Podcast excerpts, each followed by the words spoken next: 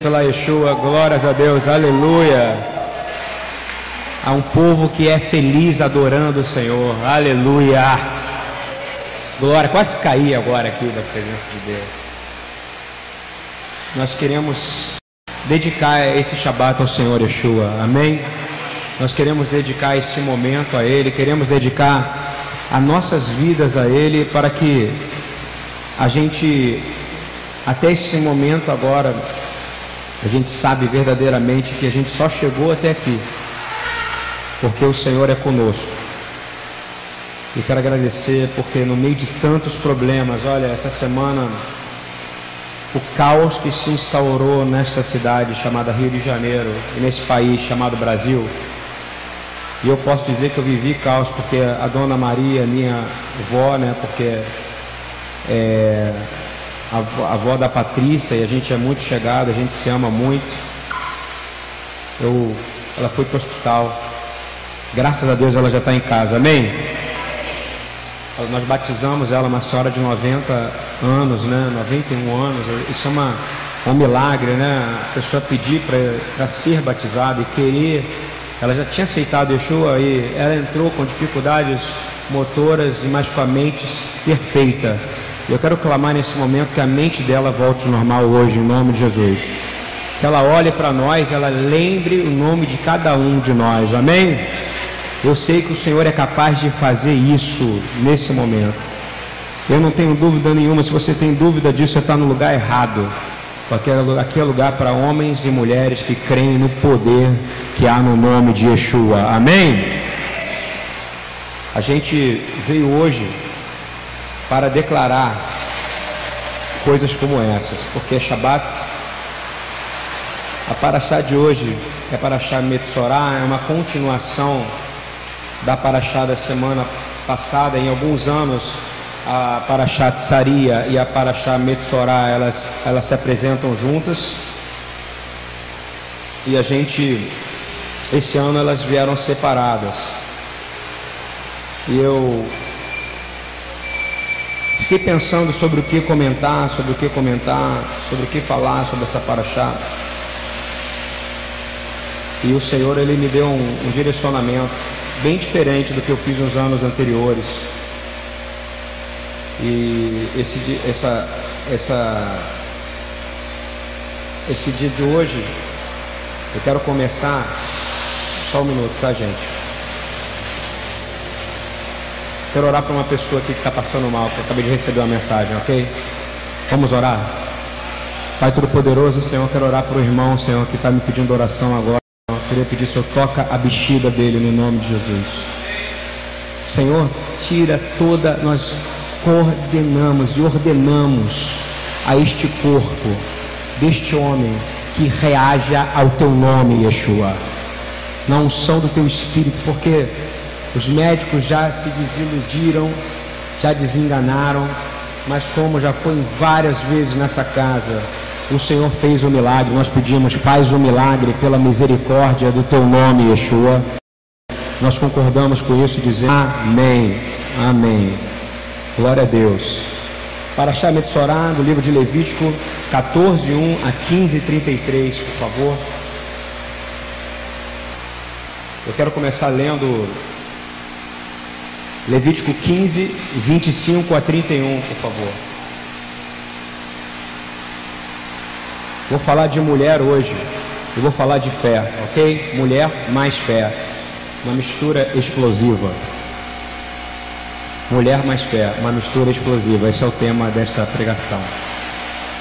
Se uma mulher tiver um fluxo de sangue por muitos dias, fora do tempo da sua impureza, ou quando tiver fluxo de sangue por mais tempo do que a sua impureza, por todos os dias do fluxo da sua imundície, será como nos dias da sua impureza, imunda ela estará.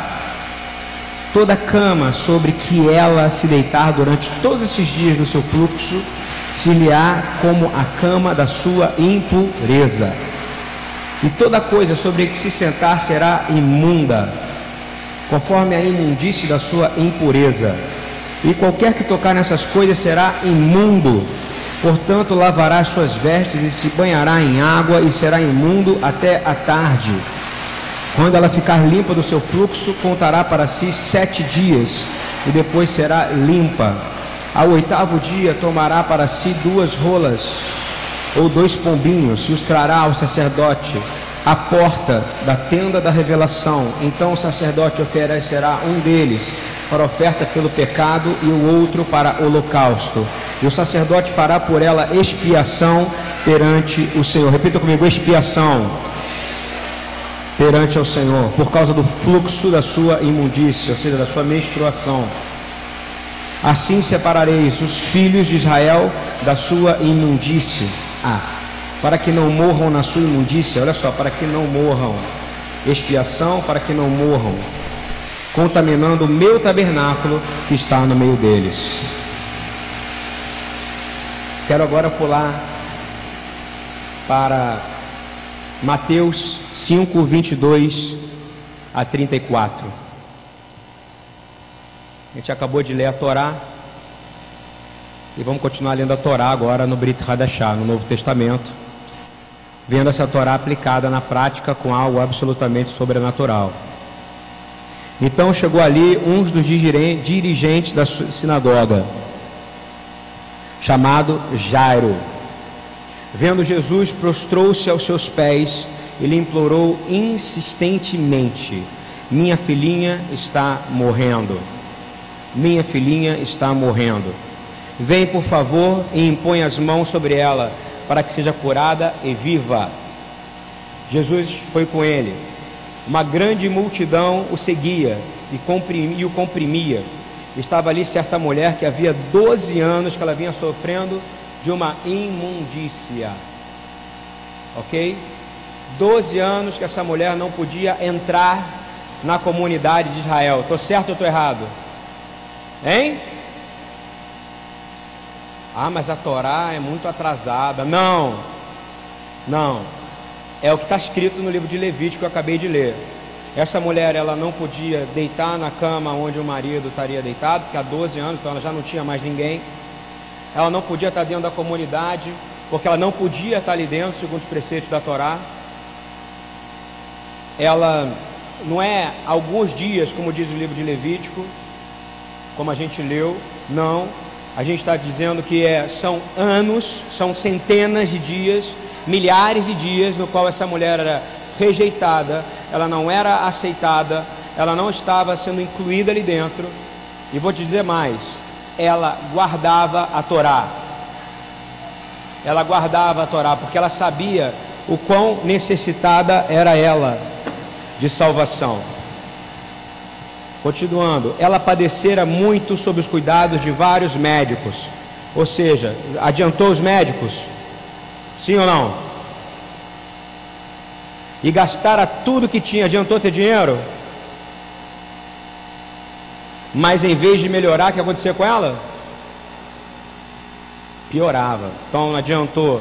Adiantou o melhor médico do mundo, desculpa os médicos presentes aqui, tem horas que vocês não vão dar jeito.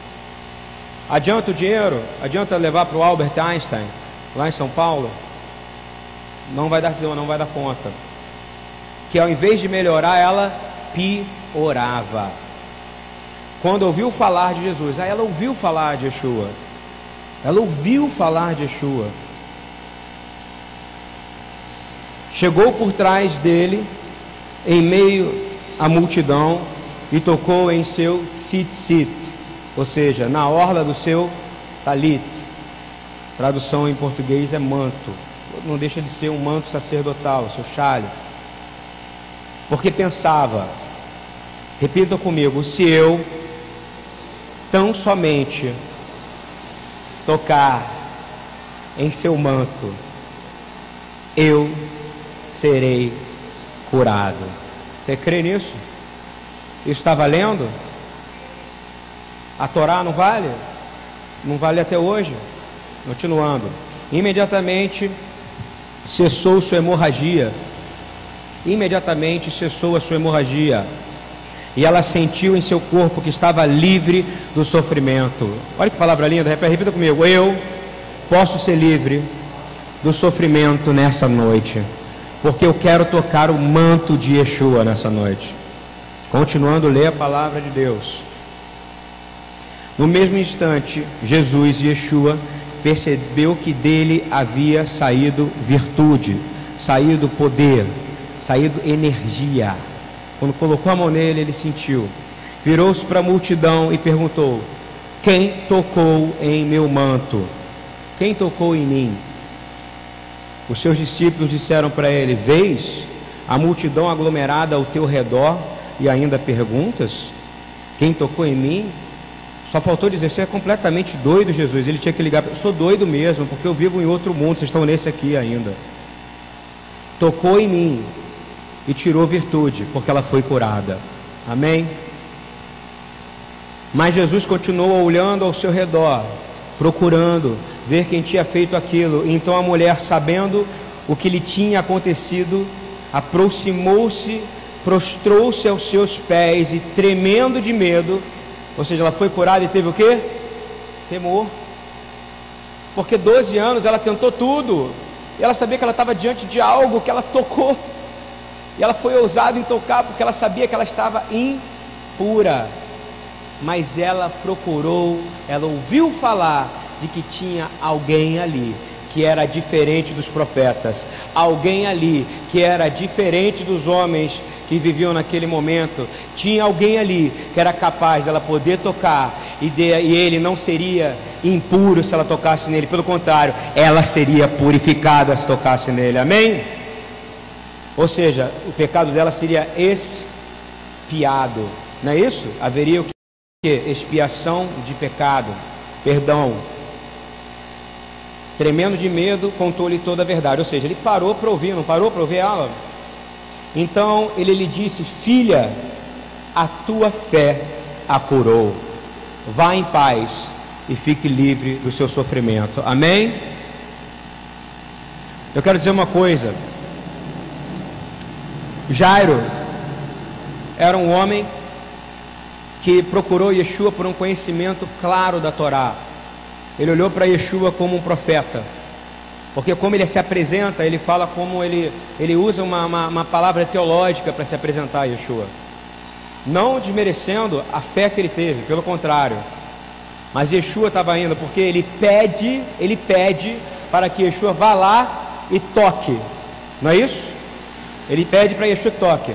No meio do caminho tem uma mulher que ouviu falar na simplicidade do entendimento dela, no entendimento não teológico, do que ela tinha ouvido falar, e vou dizer mais, daquilo que ela tinha visto, ela fez o contrário, ele falou: Eu não preciso que ele me toque, eu preciso tocar nele, que eu serei curada, amém?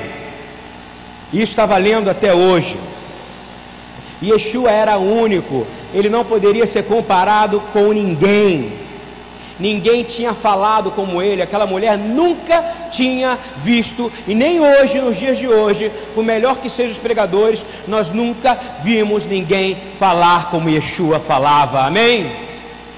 A palavra dele era transformadora, assim como suas atitudes, não era pelo milagre, era pela autoridade que ele tinha. E esta mulher tinha ouvido falar dele, de novo, ela tinha ouvido falar dele. E eu quero dizer, você conhece Yeshua?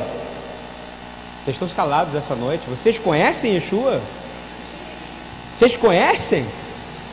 Então é legítimo você sair daqui curado nessa noite. É legítimo. É legítimo. E Yeshua carregava algo naquela época que nunca tinha sido visto em Israel Nunca, nunca, nunca em um homem nascido de mulher. Nunca. Ele era único. Ele era especial. Você pode reparar que Jairo tem um enunciado. Ele, ele antes ele prepara para falar com o Senhor Jesus. Ele prepara. Ele diz: Olha, se o Senhor tocar, apenas tocar, ele, a minha filha será curada porque ela está morta. Né? Diz que ela está morta. Yeshua para a caminhada dele. E você acha que essa parada foi parada de dois minutos? Não foi porque ele ouviu a história da mulher. Ele prestou atenção naquela história daquela mulher. E ela tinha certeza de apenas encostar, não nele, mas na veste dele, no tzitzit dele, ela seria curada. Porque tudo aquilo que toca nele fica impregnado com o poder que ele emana, amém? Tudo o que toca em Yeshua se torna impregnado pela graça na qual ele se manifesta. Se você pedir e tocar nele, eu garanto a você que você não será mais o mesmo no segundo depois. Basta tocar nas vestes. Ela tocou em Yeshua, ela buscou Yeshua com fé, ela puxou dele virtude é tão grave que ele anda no meio de nós hoje. E o Senhor tem falado comigo, fala isso, porque ele ressuscitou. Você pode crer que ele anda no meio de nós, amém? Porque ele ressuscitou, eu posso profetizar que você ressuscite nessa noite. Porque ele ressuscitou, eu posso profetizar cura sobre a sua vida e ter certeza que você pode ser curado depende do tamanho da sua fé. E porque ele ressuscitou, eu posso ter certeza, e você pode dizer: Yeshua habita em mim. E se ele habita em você, você está um passo acima daquela mulher. Porque se ele anda dentro de você, significa que a gente, em alguns momentos, tem desmerecido a presença dele. Porque a função do mundo é distrair você da presença dele. Naquele momento, o mundo estava fazendo muita confusão, eram milhares de pessoas em volta de Yeshua, mas aquilo não fez ela perder o foco, ir lá e segurar o tzitzit, segurar o manto dele, e imediatamente ela foi curada em silêncio, não é verdade? Em silêncio.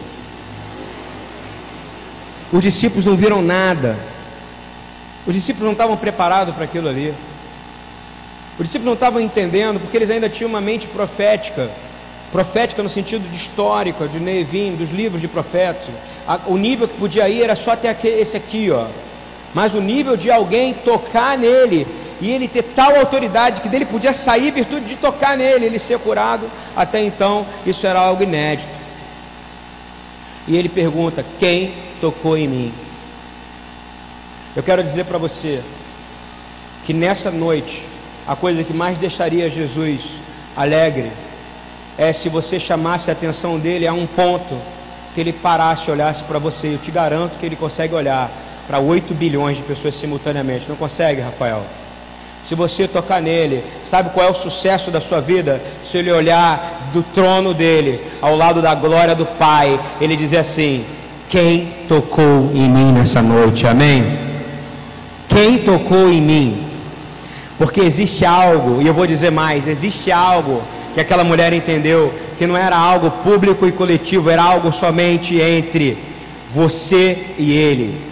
Há um relacionamento entre você e ele, Anderson, que eu não tenho como entrar. Há um relacionamento entre Anel e ele, que o Rafael não tem como entrar. Não tem. Porque aquela mulher, o relacionamento foi entre ele e ela, e eu quero falar de mulheres com fé nessa noite, amém? Essa mulher teve uma fé, é como se ela tivesse dito assim, vamos, repita junto comigo, diz assim: Não passes de mim. Fala para o Senhor, Yeshua fala: Não passes de mim, leva-me além, leva-me além, abre os meus olhos, revela quem tu és porque tu és Senhor, ressuscitado, tu és o meu Senhor, tocarei em tuas mãos, se for preciso, tocarei nos teus pés, se for preciso, tocarei no teu manto, se for preciso, mas não passe de mim, Senhor, leva-me além. E Yeshua é a encarnação da graça de Deus, amém? E se você tocar nele, meu irmão e minha irmã, como aquela mulher tocou, eu garanto que a hemorragia que há na sua vida vai cessar imediatamente. Seja hemorragia de tristeza, hemorragia emocional, hemorragia financeira, material, vai cessar. Você crê nisso? Então ergue a sua mão e diz: Senhor, eu creio. Eu, Senhor, eu estou chamando a tua atenção. A hemorragia daquilo que te magoa pode ser cessada agora. porque não é algo que depende de mim, Ele é o intercessor ao Pai. Eu vou te dizer algo que é complicado. Ela entendeu algo que ninguém entendia, era novidade. É necessário provocar Deus com a nossa fé. A nossa fé tem uma função poderosa: provocar Deus. Amém? Você tem capaz de provocar Deus em uma coisa na sua fé. E eu garanto que Ele vai parar e vai olhar para você e vai dizer assim: Filha minha, filho meu, eu sei o que tu estás passando e saiu de mim virtude nessa noite. Porque eu sou o mesmo ontem, hoje e eternamente. Aleluia. O sucesso da vida de um intercessor, ouviu intercessores? É a gente ouvir Yeshua dizendo: Quem me tocou? Aleluia.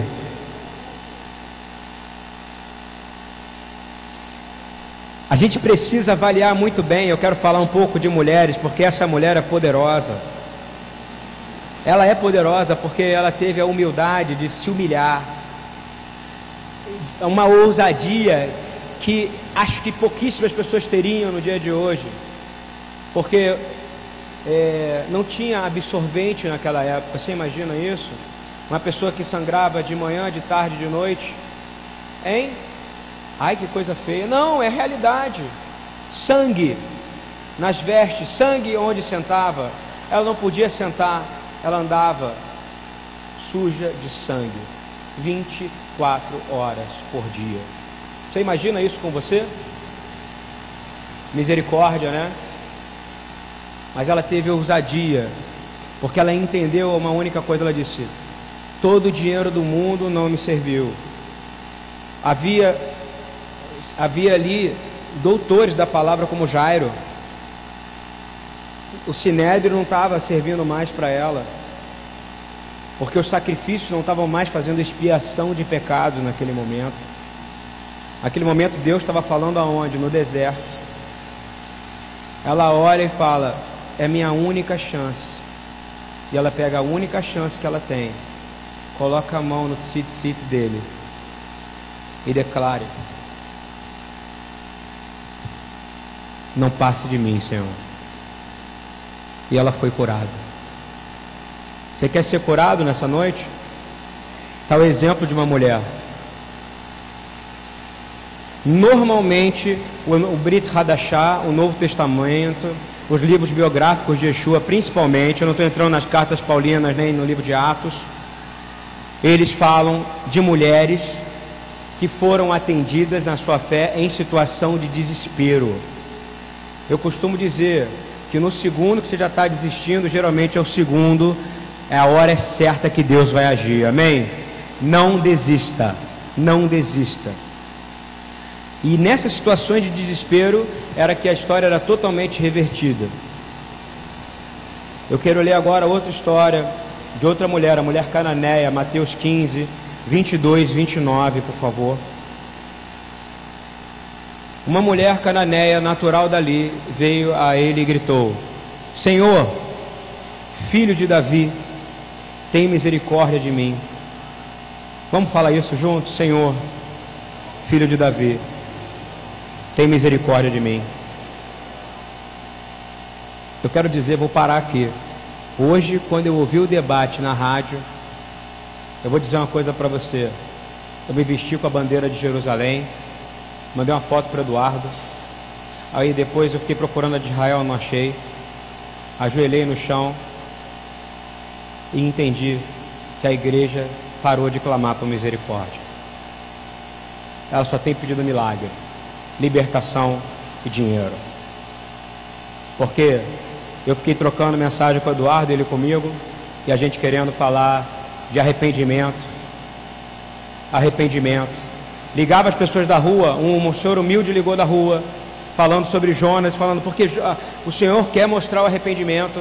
O homem, que era o pastor que estava do outro lado, que o Senhor tenha misericórdia da vida dele, diz assim: Não, porque milagre não tem nada a ver com arrependimento. Posso dizer o quê? Todos os que foram curados buscaram Yeshua clamando misericórdia, consciente ou inconscientemente. E eu te garanto que a gente tem que chegar nessa posição. Yeshua ben Davi, tenha misericórdia de mim. É um absurdo. Eu descobri uma outra, uma outra barreira. Não é só Israel, gente. Além do cara falar que o judeu tinha matado Jesus umas cinco, seis vezes. E no final eu ficava orando para o homem dar mais dois minutos para o Rabino poder de ler Romanos 11 e dizer: É por causa de vós que eles não creem, é por causa de você, pastor.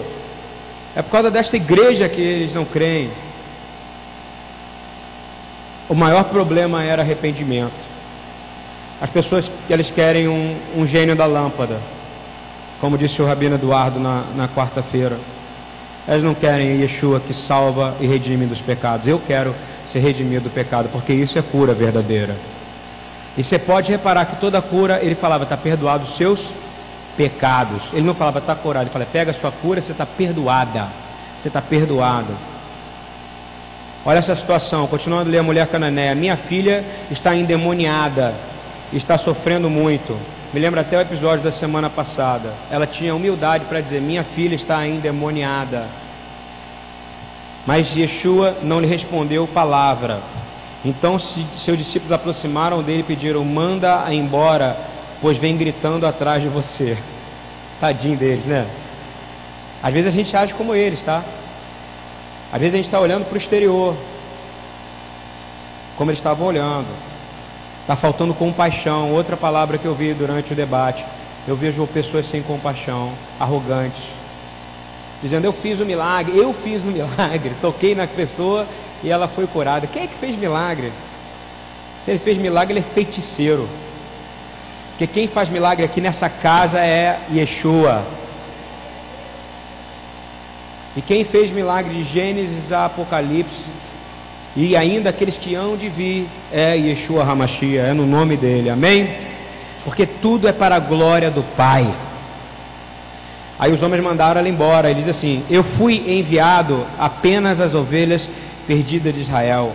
Ele respondeu para ela: A mulher veio, adorou de joelhos e disse: Isso aí os pastores não lembram. Que Yeshua respondeu isso para essa mulher. Isso é uma das coisas que eles não lembram. Como que o povo judeu, eu quero fazer uma pergunta também para as pessoas que estão me ouvindo, vou aproveitar. Eu quero saber se a igreja de hoje teria o amor que a igreja formada por judeus em Atos 15 teve pelos goim, pelas nações, de fazer um conselho e em um determinado momento abrir mão para que os novos convertidos pudessem chegar até a Torá e pudessem guardar o sábado. Eles abriram mão, eles pararam um tempo da vida deles para abrir mão de algo que era sagrado para eles, para que eles pudessem vir. O que aconteceu em Atos 15, aquilo não foi fácil para eles. Eles só fizeram porque teve confirmação do Espírito Santo de Deus. A igreja ela não consegue ter o amor por Israel agora para poder guardar o sábado, para poder ler a Torá, para poder falar que ama Israel, para poder falar que enquanto ela falar que matou judeu, enquanto falar que foi eles que, tão, que não creem na Torá e ficar acusando e não entenderem que é por causa de você, é por causa de você que eles estão cegos, porque eles só vão enxergar quando a igreja entrar em plenitude. E a igreja é plenitude é a igreja que ora por Israel. É uma igreja que clama: Yeshua, filho de Davi, tem misericórdia de mim. Engraçado, Rafael, Eduardo, que eles não lembram dessa passagem onde o próprio Yeshua olha para a mulher e fala: Eu fui enviado para as ovelhas perdidas de Israel. E agora? Tremenda misericórdia dele para poder atingir toda a terra. Eu quero saber realmente, realmente, se a igreja vai ter a compaixão. Eu fico vendo aí pastores judeus messiânicos querendo fazer segundo ou terceiro concílio. É o que? Segundo, segundo concílio de Jerusalém, terceiro? junto com a igreja católica, tô fora, meu irmão, está repreendido em nome de Yeshua Hamashia. Não é de Deus, não é de Deus. E quem está nisso que o Senhor purifique. Porque na verdade o concílio verdadeiro deveria acontecer hoje, nesse momento, da igreja.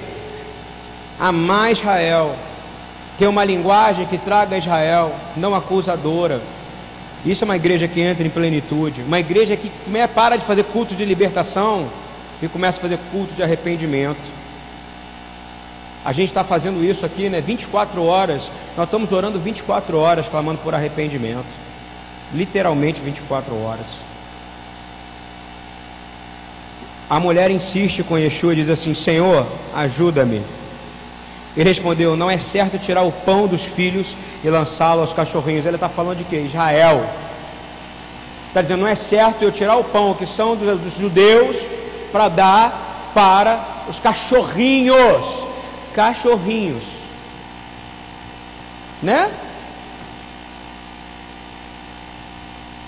Disse ela, porém: Sim, Senhor mas até os cachorrinhos comem das migalhas que caem da mesa dos seus próprios donos. Amém?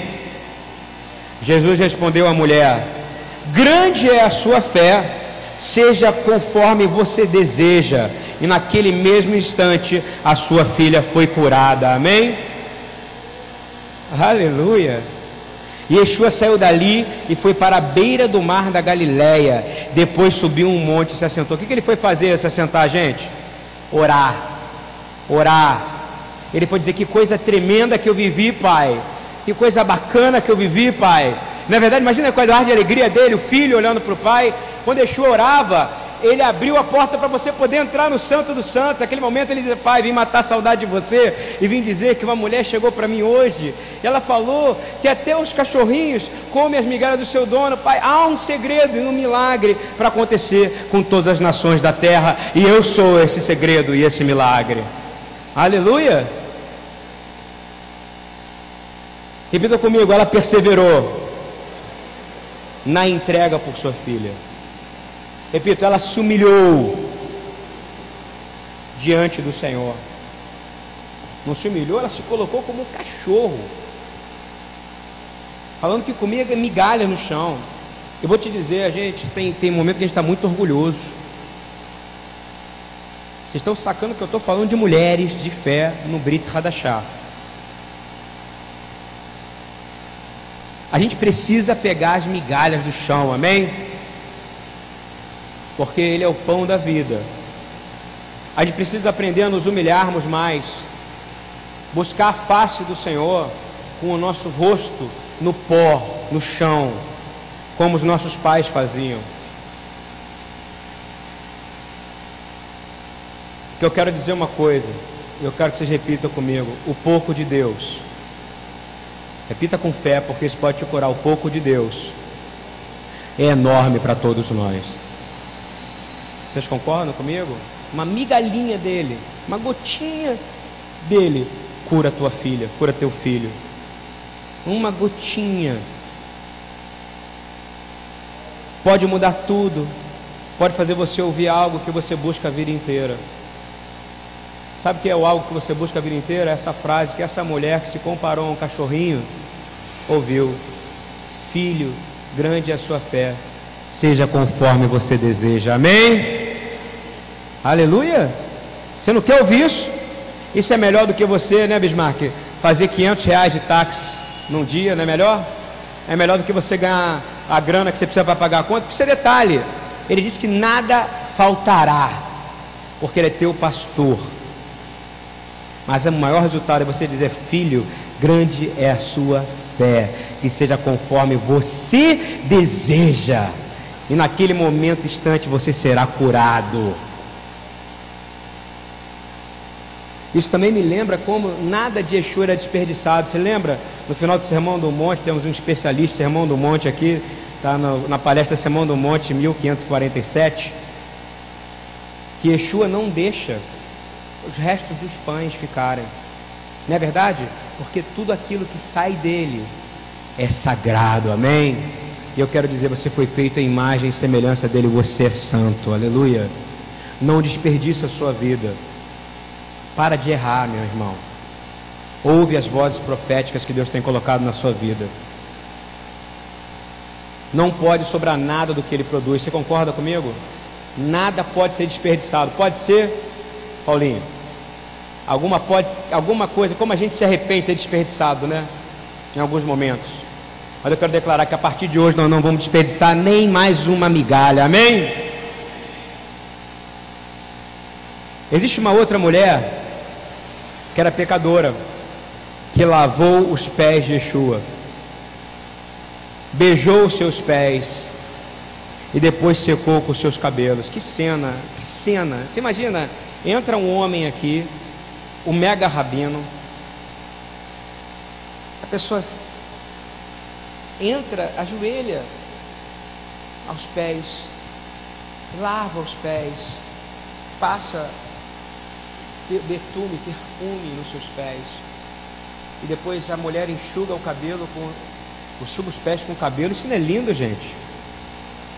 Ela se humilhou diante do Senhor. Isso não é humilhação, é amor.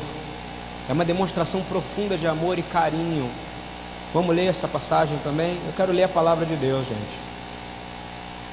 Lucas 7, 36 a 50, por favor. Vamos lá. Convidados por um dos fariseus para jantar, Jesus foi à casa dele e reclinou-se à mesa. Ou seja, ele foi convidado, ele era convidado para os caras que eram tops de teologia da época, ok? Todos queriam ouvir o que ele tinha para falar. Guarda isso, antes de você falar que eles não gostavam de Yeshua. Ao saber que Yeshua estava comendo na mesa do fariseu, certa mulher daquela cidade, uma pecadora, repita comigo, uma pecadora, uma pecadora, pecadora, trouxe um frasco de alabastro com perfume e se colocou atrás de Jesus. E chorando, quantas vezes você chora por Yeshua diariamente? A igreja parou de chorar, é outra coisa, ela não chora mais. Não chora mais. Se tem alguém chorando aqui no culto de intercessão, vem sempre alguém, pastor, ora por aquela mulher ali que está chorando porque eu acho que ela está com algum problema. Eu digo, não, ela está orando, chorando por toda a nação que é chamada igreja. Chorem os profetas, chovem os levitas, que venha clamor de louvor e pranto em Sião outra vez, amém?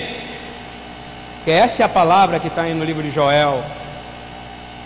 E ela começou a molhar os pés de Yeshua com lágrimas. Gente, ela molhou os pés dele com lágrima. Era muita lágrima. Depois enxugou seus cabelos com seus cabelos, beijou-os e ungiu com perfume. Ao ver isso, o fariseu que o havia convidado disse a si mesmo: Se este homem fosse profeta, saberia quem nele está tocando e que tipo de mulher ela é. Presta atenção antes de você julgar quem você julga que é pecador. Jesus não tem problema nenhum com o pecador. Presta atenção nisso, hein? Ele ama o pecador. Ele odeia o pecado. Você tem que amar o pecador. Tem que ter compaixão pelo pecador. Tem que ter carinho pelo pecador. Tem que ter amor com o pecador. Não confunda escarnecedor com pecador, ok? Escarnecedor é o indivíduo que já conheceu de Deus. Escarnecedor é aquele indivíduo que está no, no YouTube que agora negou Jesus e fica falando que ele não é nada e que não existe mais milagre, ele é apenas apenas mais um homem sábio da palavra. Se ele for apenas mais um homem sábio da palavra, nós estamos vivendo todos no inferno e não sabemos que onde nós estamos. Eu não, eu creio que eu sou eterno porque reinarei junto com ele. Amém? Então assim, diz assim: dois homens, ele Simão, ele continuando, Respondeu-lhe Jesus: Simão, tenho algo a lhe dizer, diz mestre. Disse ele: Dois homens deviam a certo credor. Um lhe devia 500 denários e outro 50. Nenhum dos dois tinha como lhe pagar. Por que isso perdoou a dívida a ambos? Qual deles o amará mais? Simão respondeu: Suponho que aquele quem foi perdoado a dívida maior. Você julgou bem, disse Jesus. Em seguida, virou-se para a mulher e disse: Simão, vê esta mulher? Entrei em sua casa, mas você não me deu água para lavar os pés. Ela, porém, molhou os meus pés com as suas lágrimas e os enxugou com os seus cabelos. Você não me saudou com um beijo, mas esta mulher, desde que entrei aqui, não parou de beijar os meus pés. Você não ungiu a minha cabeça com óleo, mas ela derramou perfume nos meus pés. Portanto, eu lhe digo: os muitos pecados dela lhe foram perdoados. Amém? Chora aos pés do Senhor. Produza lágrimas sinceras, não lágrimas de Esaú, mas lágrimas de filhos arrependidos. Amém? Porque você também precisa ouvir. Seus pecados foram perdoados. Você não quer ouvir isso um dia? Quem é este que até perdoa pecados? Jesus ele e praticamente ignora aqueles homens, olha para a mulher e diz assim: "Sua fé a salvou. Vá em paz." Eu quero dizer uma coisa, ela tocou o coração do Senhor, amém? Você precisa tocar o coração do Senhor diariamente, com profundo e sincero amor porque ela queria mostrar para ele quanto ela o amava. A gente às vezes perde essa noção, você tem que querer mostrar para Yeshua diariamente quanto você o ama, quanto você é capaz de se negar, de se ajoelhar, de chorar, de até ser capaz de gerar, encher um balde com as suas lágrimas, e ele pode vir fisicamente você lavar o pé dele, amém? Você crê nisso? Porque o prazer que ele vai ter em dizer seus pecados foram perdoados, olha que coisa linda. Os líderes religiosos, com todo o seu conhecimento, não conseguiam entender. Sabe por quê? Só não consegue entender Yeshua quem não consegue amá-lo. Porque quando você ama Yeshua, imediatamente sua vida muda completamente. A gente precisa tocar no Senhor como essa mulher tocou, é uma característica. A gente tem que tocar em Yeshua com amor, repita comigo: amor grandeza, humildade, com o mesmo amor e simplicidade que esta mulher pecadora tocou. E poder ouvir que a nossa fé nos salvou. Eu quero pular para outra mulher agora. Eu quero falar da viúva, que nos dá um modelo de oração perseverante. Perseverante é, Lucas 18, 2, 8. Quero falar de perseverança e resiliência em qualquer situação. Lucas 18, 2 a 8. Havia numa cidade um certo juiz que nem a Deus temia, nem respeitava o homem. Havia também naquela mesma cidade uma certa viúva que ia ter com ele, dizendo: Faze-me justiça contra o meu adversário. E por algum tempo não quis atendê-la mas depois disse consigo: Ainda que não temo a Deus nem respeito aos homens, todavia, como esta viúva me molesta, hei de fazer-lhe justiça, para que enfim não volte e me importune muito. E disse o Senhor: Ouvi o que diz o injusto juiz, e Deus não fará justiça aos seus escolhidos que lhe clamam a Ele de dia e de noite. Eu quero que você pergunte para quem está próximo de você, sou bem chato mesmo. É característica minha de pregar, porque eu, quero que a pessoa fale a palavra de Deus. O Senhor tem me falado, leia a palavra de Deus para essas pessoas. Eu estou lendo. Diz assim: fala, pergunta para a pessoa: Deus não fará justiça aos seus escolhidos, que clamam dia e noite, ainda que tardio, para com eles. Sabe o que, que Yeshua responde? Ele vai responder sim, e depressa lhe responderá e fará justiça. Amém? Depressa.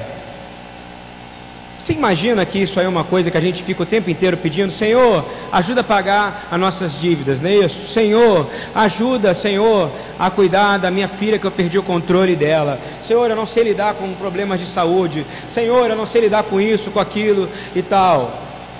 Ele está dizendo aqui qual a maneira de ter uma resposta rápida. Ele disse: hora, dia e noite, que eu vou te responder e te responderei depressa. Amém. A BTY começou a orar agora 24 horas por dia. Eu tenho certeza que o Senhor vai responder rápido. Não é porque Ele tem, é porque a palavra dele nos, nos, nos, coloca dentro desse, dessa legalidade positiva. Amém? Eu tenho certeza que Ele espera que você tenha essa fé, mas você tem que ser resiliente. A gente precisa crer naquilo que nossos olhos não viram, que nossos ouvidos não ouviram. Nós precisamos tocar o inimaginável. Pode ser às três da manhã, quando você não estiver mais aguentando mais. ele pode invadir a sua casa. Ele pode tocar em algo que você quer que ele toque, ele não tocou ainda, porque ele está dizendo: ore dia e noite. E eu te garanto, a resposta de Deus vai vir rápido. E eu quero dar uma, e é verdade, a gente ora pouco. Eu lembro que Yeshua orava dia e orava noite. Um dos momentos que eu tive mais prazer na, em todas as minhas, em minhas idas a BTY, quem sabe onde me encontrar, é de madrugada lá no Maitá. Né? E, e meu prazer é compartilhar isso com os irmãos. Quando dá quatro e meia, cinco horas, eu sou o primeiro a pegar o violão e ficar tocando e pulando, sendo que nove horas a gente tem que estar aqui para fazer. Então, resumo: quem dá a energia? O Senhor. O Senhor. O Senhor que pede vigília a Israel. Quando Israel cruzou o Mar Vermelho, o Senhor botou o povo em vigília, olhando para o Egito. Para quê? Para que visse o quê? Para quando Moisés desse a ordem para fechar o mar. Só aí o povo pôde caminhar para frente, quando o mar fechou. Há um segredo nisso. Peça, vamos orar junto. Repita comigo. Que o Senhor nos dê a oração incansável. Se o Senhor, se um injusto juiz a ouviu, imagina o justo e perfeito juiz. 2 Timóteo 4, 7 e 8 diz: Combati o bom combate, acabei a carreira, guardei a fé. Desde agora a coroa da justiça me está guardada, a qual o Senhor, o justo juiz, me dará naquele dia, e não somente a mim, mas também a todos que amarem a sua vida. Você ama a vida do Senhor? Então tem uma coroa de justiça guardada para você. Aleluia. Ainda tem a viúva pobre que vai lá e coloca as moedinhas de poucos valores financeiros, mas com grande fé. Vamos ler Lucas 21, 1 a 4. Vamos ler, gente. O senhor está mandando ler, eu estou lendo.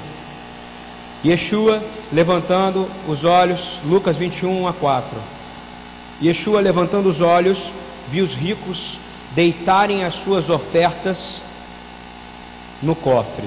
Viu também uma pobre viúva lançar ali dois leptos e disse: Em verdade vos digo que esta pobre viúva deu mais do que todos, porque todos aqueles deram daquilo que lhe sobrava, mas esta, da sua pobreza, deu tudo o que tinha para o teu sustento. Amém?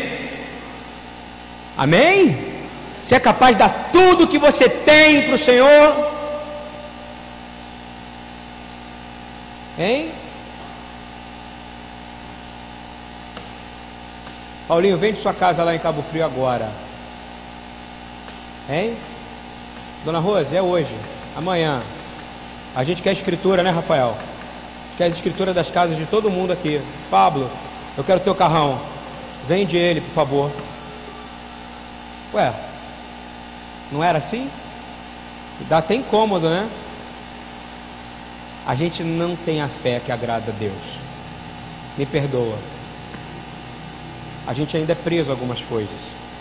Mas o meu teto, minha casa, minha vida. Ele diz: aquele que não é capaz de largar tudo e me seguir, não é digno de. Não sou eu que estou falando. Fica tranquilo, não estou pedindo nada, não, tá, gente? Tá, Pablo? Não precisa deixar a chave aqui, não quiser deixar a gente dar um rolé, eu e o Rabino e o Rafael, nós vamos se amarrar, porque vai ser um carrinho legal, né? Mas vai chegar uma hora que Deus vai requerer tudo que você tem. Ele já requereu, não é já vai requerer, ele já requereu. Falta só você ter a fé para poder abrir mão. Porque você vê, os ricos davam o que sobrava e ela deu o que tinha para comer. A gente precisa aprender a dar tudo e de novo, o mesmo sentido. Mulheres são especialistas em chamar a atenção de Deus. Amém? Amém? A gente tem que olhar para estas mulheres valorosas do Novo Testamento e valorizar, porque elas são exemplo para a nossa fé. Um exemplo. Essa mulher ela dá um resumo, diz assim: nunca será pelo que fazemos pelo tamanho do que damos, mas pelo tamanho da nossa fé. Amém? O Senhor não vai olhar o que você tem, Ele vai olhar o que você coloca para Ele, se tem muito valor para você. Porque para Ele não interessa nada. Ele quer que você chame a atenção dele. A situação que mais me impressiona sobre mulheres também é Miriana, é Maria Madalena, se eu não estou enganado, era de Migdal. É isso, Rabino Migdal que fala? Ou seja, Maria Madalena, que foi buscar Yeshua, ela foi buscar, ela foi salva, ela teve os pecados dela perdoado, pecadora, prostituta, não é isso que dizem? Adúltera.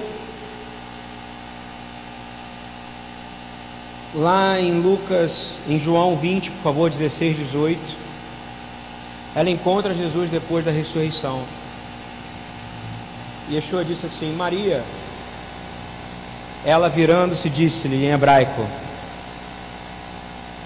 Rabi, Rabone, ou seja, meu rabino, meu mestre, que quer dizer mestre, meu mestre, disse-lhe Jesus: Deixa de me tocar, porque ainda não subi para o Pai. Mas vai a meus irmãos e diz-lhes que eu subo para meu Pai, e vosso Pai é meu Deus, e vosso Deus. E vo, de novo, e vosso Pai, ele está dizendo, meu Pai, olha a característica, que vosso Pai meu Deus e vosso Deus. E foi Maria Madalena anunciar aos discípulos: Viu o Senhor e que ele lhe dissera estas coisas. Enquanto os apóstolos estavam escondidos, para você entender o exemplo de uma mulher, escondidos, vivendo um processo de muita incredulidade e medo, uma mulher saiu andando pela cidade para poder embalsamar o corpo de Yeshua sem medo de morrer. Você concorda comigo? Sem medo de ser acusada. Essa ousadia a gente precisa ter, amém?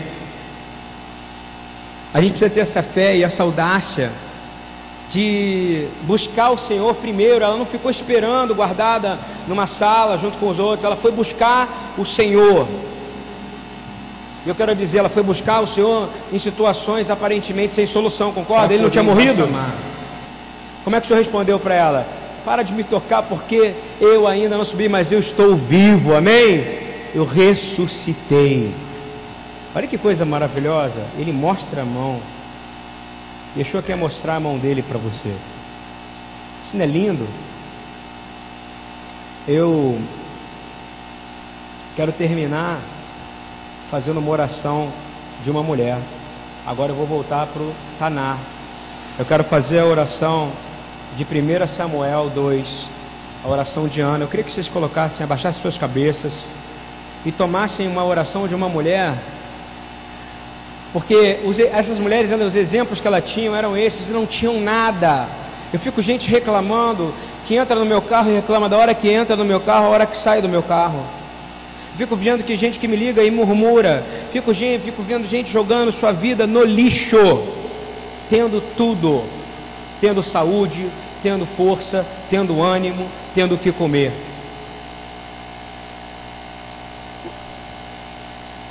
Vamos ler. O meu coração exulta no Senhor, o meu poder está exaltado no Senhor. A minha boca dilata-se contra os meus inimigos, porquanto me regozijo na tua Yeshua, na tua salvação. Ninguém há santo como o Senhor. Não há outro fora de ti, não há rocha como o nosso Deus. Não faleis mais palavras tão altivas, nem saia da vossa boca a arrogância. Fala isso, abençoa e diz essa mensagem, essa mensagem para quem está do teu lado em oração. Diz: Não fala mais palavras altivas, nem saia da tua boca arrogância mais. Junto comigo, porque o Senhor é o Deus da sabedoria, e por ele são pesadas as ações. Os arcos dos fortes estão quebrados, e os fracos são cingidos de força. Os que eram fartos se alugam por pão, e deixam de ter fome os que eram famintos, aleluia, amém. Até a estéreo teve sete filhos, e a que tinha muitos filhos enfraqueceu O Senhor é o que tira a vida e a dá. Faz descer ao Sheol e faz subir dali. O Senhor empobrece e o Senhor enriquece. O Senhor é aquele que abate e é aquele que exalta. Levanta do pó o pobre e do monturo eleva o necessitado. Aleluia para fazer o pobre e necessitado sentar por meio de príncipes, para os fazer herdar um trono de glória, porque do Senhor são as, as colunas da terra, sobre elas pôs ele o mundo, ele guardará os pés dos seus santos, porém os ímpios ficarão mudos nas trevas, porque o homem não prevalecerá pela força. Os que contendem com o Senhor serão quebrantados, desde os céus trovejará contra eles. Repitam comigo: o Senhor julgará as extremidades da terra. Junto comigo, dará força ao seu rei e exaltará de poder o seu ungido. Louvado seja o nome do Senhor. Esse é o tipo de fé que o Senhor espera de você. A fé que Ana tinha. Ele quer saber quem o toca, ele quer parar para te ouvir. Amém? Shabbat Shalom, essa é a mensagem de hoje, de Parashah Metzorah. Amém?